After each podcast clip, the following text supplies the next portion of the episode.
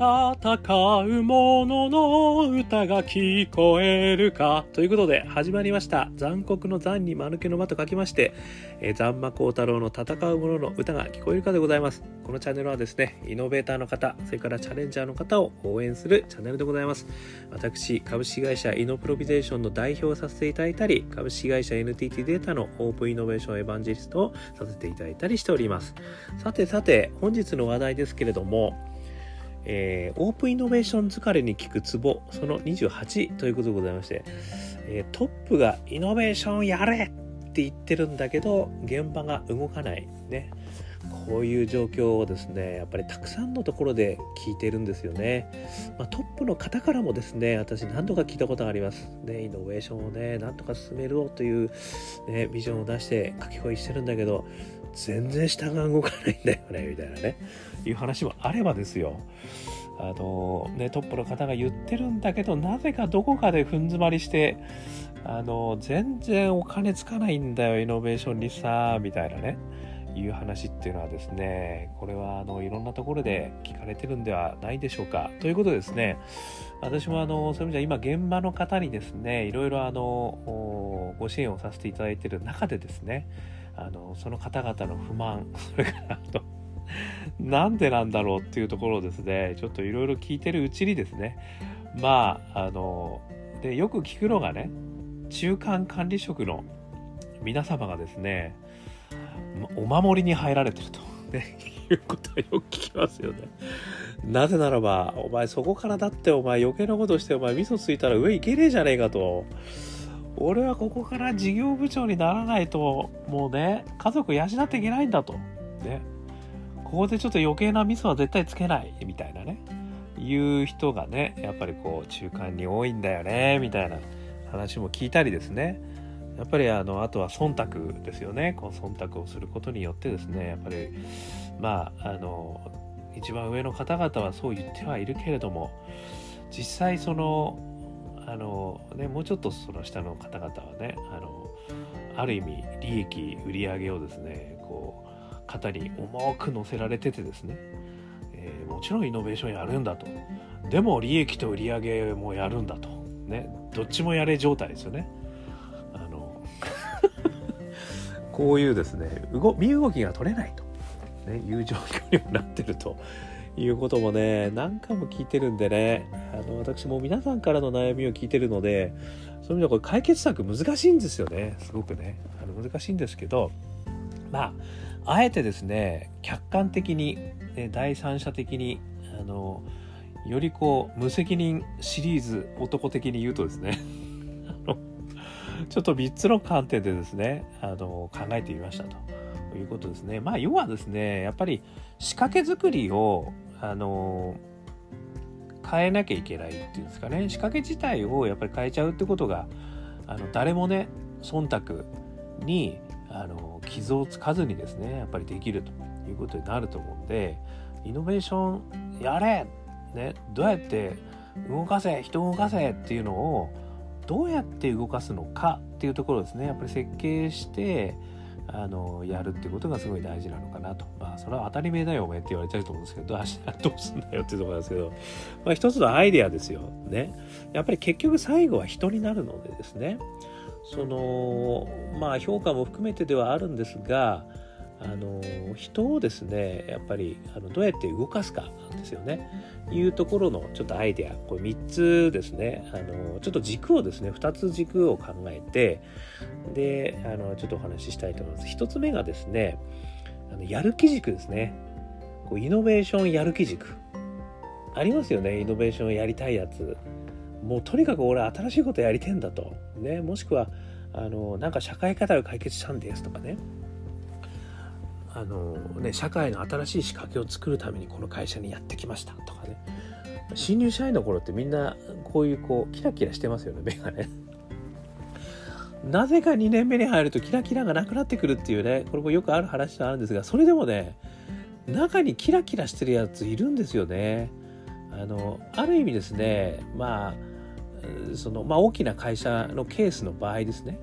そういう意味ではそのやっぱ安定志向をね狙ってくるっていう方は当然大きな会社に入ってくるわけですからあのありますよねただやっぱりその中で大きな志を持ってやってくるという連中も中にはあってですねまたさらに中にはですねちょっと間違って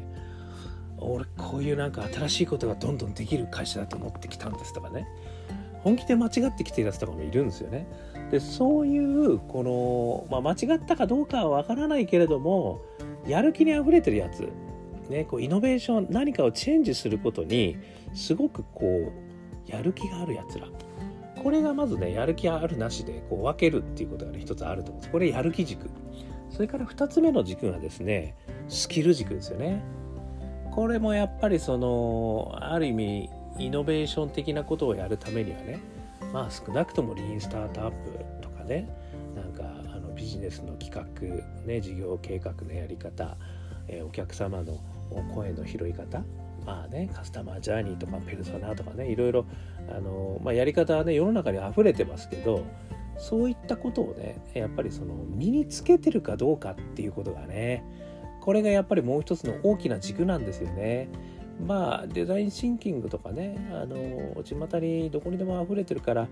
読みはね大体みんな同じことが書いたんですよね。そういう意味じゃね。でもやっぱりやるのがすごく難しいんですよね。なのでやっぱりそのある意味できるできない。で明確には分かりませんけれどもスキルがあるなしと。いうところはねこれは一つやっぱり分けるポイントということであるのかなっていうふうに思うってことなんですよね。でこのやる気軸とねスキル軸これを分けるってことがですね実はすげえ重要。だと私はあの考えているということなんですよね。あのでそれぞれのね軸についてねあのちょっとお話をさせていただくとですねまずはそのやる気ないスキルないねこれはもうちょっとやばいですよねこういう人たちはねあのある意味ちょっとまあ申し訳ないですけれどもまあ他の才能をねあの使っていただければいいと思うんですよ。これはイノベーションに関してやる気がなくてイノベーションに関してスキルがない人たちなんできっちりかっちりねあの物事をやることができると、ね、人よりも間違いないでやることができると。しかもすごく正確にできることできると、ね、あのもうファイリングとかも整理戦闘とかもすごく得意ですみたいなね人たちもちろんいるしそういう人たちはそれですごく必要なわけじゃないですか。しかも決められたことをきちっとできるってこれって実はなかなかできないことですからね実は。それはそれで一つの才能だと思うんですよね。でそういうことが長けてるだけどイノベーションのやる気とスキルについてはできない人たちっていうのがいますよね。それからまあある意味ねあのやる気は溢れてるんだけどスキルがない人たちっていうのもいますよね。これもねよくその空回り的なこう感じでねいらっしゃいますよね。あのうわしょいいもうねすごいやっきゃるんすよつってでこういうよしお前やってみるやつ何かやればいですか？みたいなねあの おっとっとそこからなの？みたいなねいう感じのやつをいるわけですよね。そしてまあもう一つはねあのそういう意味じゃやる気はないんだけどスキルがある人たちと。ねすげえなんかこう本当はできるんだけどあの俺はちょっとねあの趣味に生きるんですいませんみたいなね。なんかそう。ちょっといまいちやる気あふれねえなあいつっていうね。あいつねでもね本当はすっげえやってきたやつなんだよみたいなのってあるじゃないですか。でもね今ね俺ちょっとそんな気分じゃねえんだよねみたいなね。いうやつもいるわけじゃないですか。で、まあ、もしくはね例えばあのいや俺この会社はねとりあえずねあの安定して給料もらえてるだけでいいんですとで他のとこでね俺はあの実は会社とかでなんかボランティアとかね、まあ、あとは音楽とかねえなんか、まあ、もしくはねあのイノベーションもやってるやつもいるわけですよね。ででもその会社ではないと。会社へのやる気はないと。いうことが、あるわけじゃないですか。ね、で、まあ、最後はねあのスキルやる気溢れてるやつと、まあ、この4人がやっぱりね大きく分けるといるわけですよね。で一番問題だと私思っているのはこういう4人がいるにもかかわらずですねあの全員をこうイノベーションにかきたてようとしてるんじゃないですかねっていうことが実はあの今今日の主題なんですよね。なんかね全員を平均的にあのやっぱりイノベーションができるような人材に育てていく、まあ、もしくは全員に平等にチャンスを与えるあのというようなねやり方がどうもあのなんとなく結局やられちゃってんじゃねえかって気がしているんですよね。でそうなぜそういうことに感じるかっていうとやっぱりそのすげえやる気のあるやつらがあの、まあ、こんなね新しいことをやろうとしてるんですけど全然お金つけてくれないんですよと。お前それどれぐらい儲かんだと、ね、でどれぐらい ROI あるのっていうのもうすぐ言われちゃってあの全然お金つけてくれだって社長がねめちゃくちゃイノベーションやれって言うから俺やってんのにでしかも提案してるのに、ね、真ん中のその方々がねあのそういうふうに言ってくんねえんだよっていうケースがねこれもう山盛りじゃないですか。てんこ盛りですよねこれね。でもそのお金なんて実はそんなにね大企業からすれば大したお金じゃないわけなんですよね。だからある意味つけてあげようと思えばねそういう意味で販管費の中からじゃあちょっとやってみれよと3ヶ月だけやってみろとかっていうのは全然できないお金じゃないにもかかわらずそういうことが言われないっていうケースが多いんですよね。これはある意味ですねあの前者的な仕掛けの中で例えばねあの、まあ、研修をやってい、えー、きますとかね。とはそのイノベーション研修でみんなを育てるんだとかねあとは全員からねあの、まあ、ビジネスアイデアコンテストをやってねその中からいいアイデアをねあのやるんだみたいなねなんかこう一からあの発掘して育てるみたいなねことをねあの結構やられてる感じなんですけど実は現場ではねいろんなとこであのそういういい提案が行われてるんですよね。なので仕掛けとしてはですね私はよく上積み上積みって言うんですけどそういった連中にはもうすぐに金つけろと。である意味そのイノベーションですからあの大きなお金がね最初からつくということは少ないしそれからすぐにねあの利益につながるということもねあのつながりにくいものだし ROI もね見えないということは結構あるんですけどでもやっぱりねそういうまずはその4軸の中のやる気があってスキルがあるやつがそういうことを言ってきたらそいつにはもう金つけようぜというような仕掛けですよね。こういう仕掛けがあの一つ作れるとね結構そいつらはあの意気揚々とそこで頑張ると思うんですよね。なのでこれってある意味その平等主義をちょっとこう解いてるんですよね。平等主義から抜け出した上である意味そういうやる気があってあのスキルのあるやつらは優遇しろと。でそいつらをまあある意味でマーカーつけてもいいですよね。全然違うその評価のマーカーじゃないと思うんですよそれは。例えば受注額がすげえとかねあのなんかこう管理能力がすげえとかねそういうのと全然違うじゃないですか要はイノベーションに関するやる気とスキルがあるやつっていうやつを多分ね現場のマネージャーは分かってると思うんですよ。こいつ本当にねわけわかんないことばっかり言うんだけどねま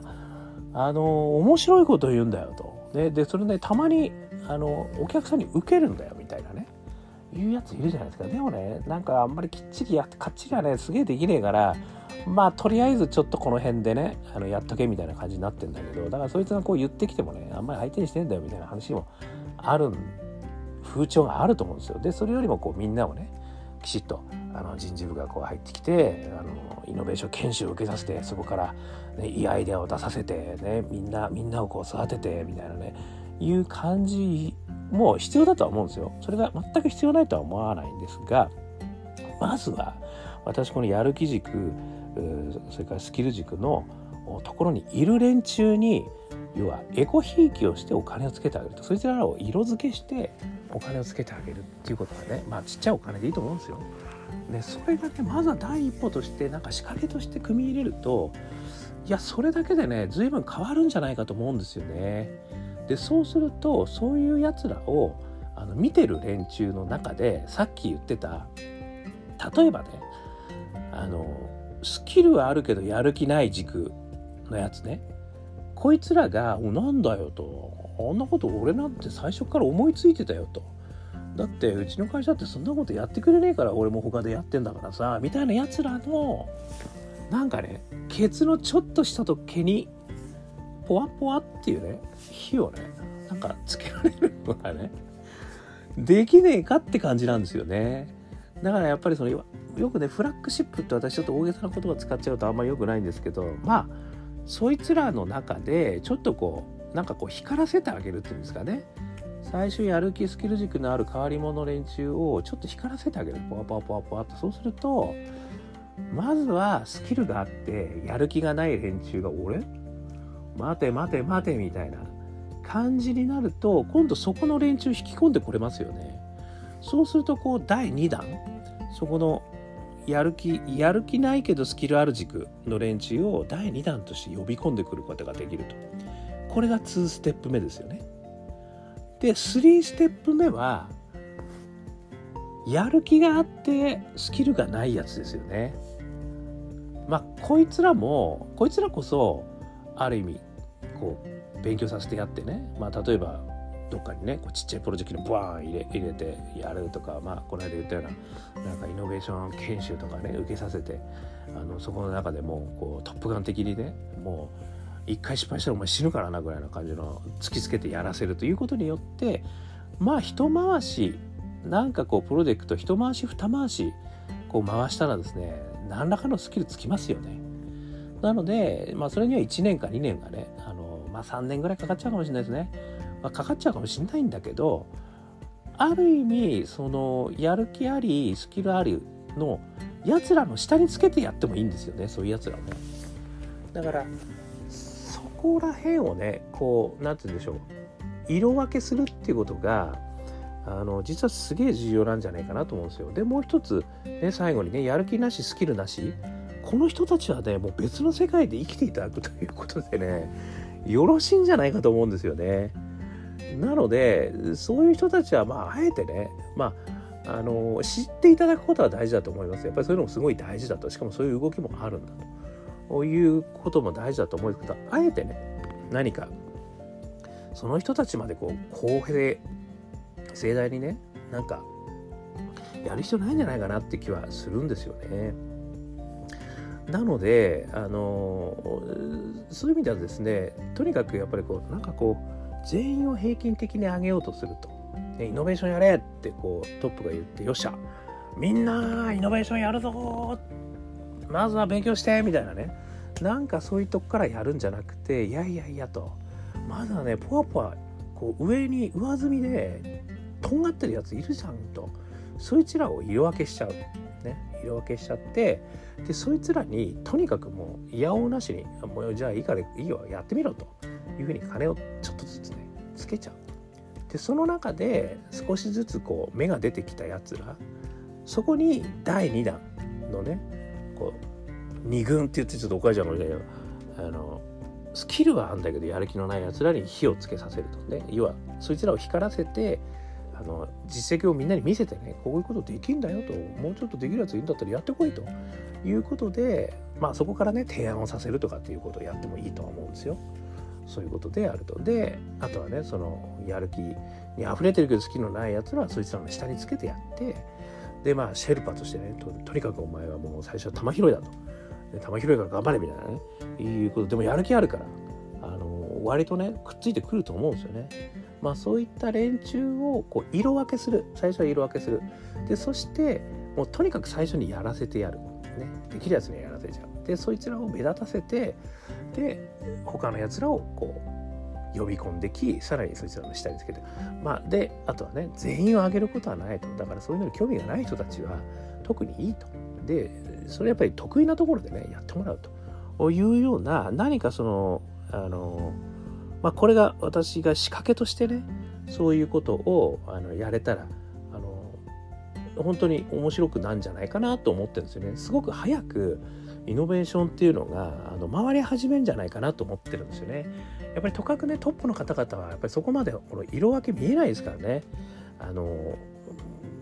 あある意味ねこう事業部長とかせいぜい本部本部長本部長ぐらいまでしかやっぱり、ね、トップの方々見えないですからその下の事業部長とかやっぱ部長連中がにそういうやっぱりこうお達しが出るとねその上でそいつらがこう見てよしこいつとこいつとこいつはあのあのなんだトップガンにおける何でしたっけレッドフォースでしたっけじゃあレッドフォースは記憶あんだな。ブルーフォースですね。ブルーフォースだとあいつらは。いうことでとにかくこう金つけて。まあそういうねちょっとエコひいきな感じには見えるかもしれないですけどもちょっと戦略的にそういう仕掛けをねあの入れていくってこともいいんじゃないかなっていうお話を、えー、させていただきました。ということでね、あのまあ、このチャンネルはですね、こんな形でイノベーション、それからね、あのチャレンジャー、